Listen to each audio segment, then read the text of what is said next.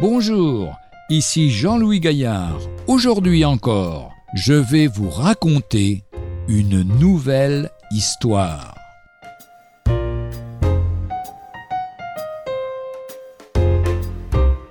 Comprendre ou croire?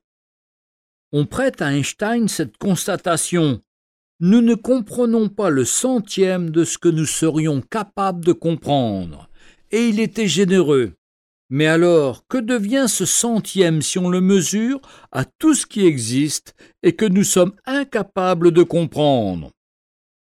C'est là que nous apprenons ce que nous sommes, des êtres limités devant l'œuvre d'un Dieu infini. On entend parfois des personnes dire Je ne peux pas croire. Elle ferait mieux de dire Je ne comprends pas. Nous non plus, nous ne comprenons pas tout il reste des mystères impénétrables relatifs à Dieu, à sa création, à l'origine du mal, à la résurrection des corps, à l'enlèvement des croyants, à l'éternité, mais savez-vous quel est, de tous ces mystères, celui qui nous étonne le plus? C'est que Dieu est aimé des êtres comme nous et que pour eux, il a consenti de donner son propre Fils.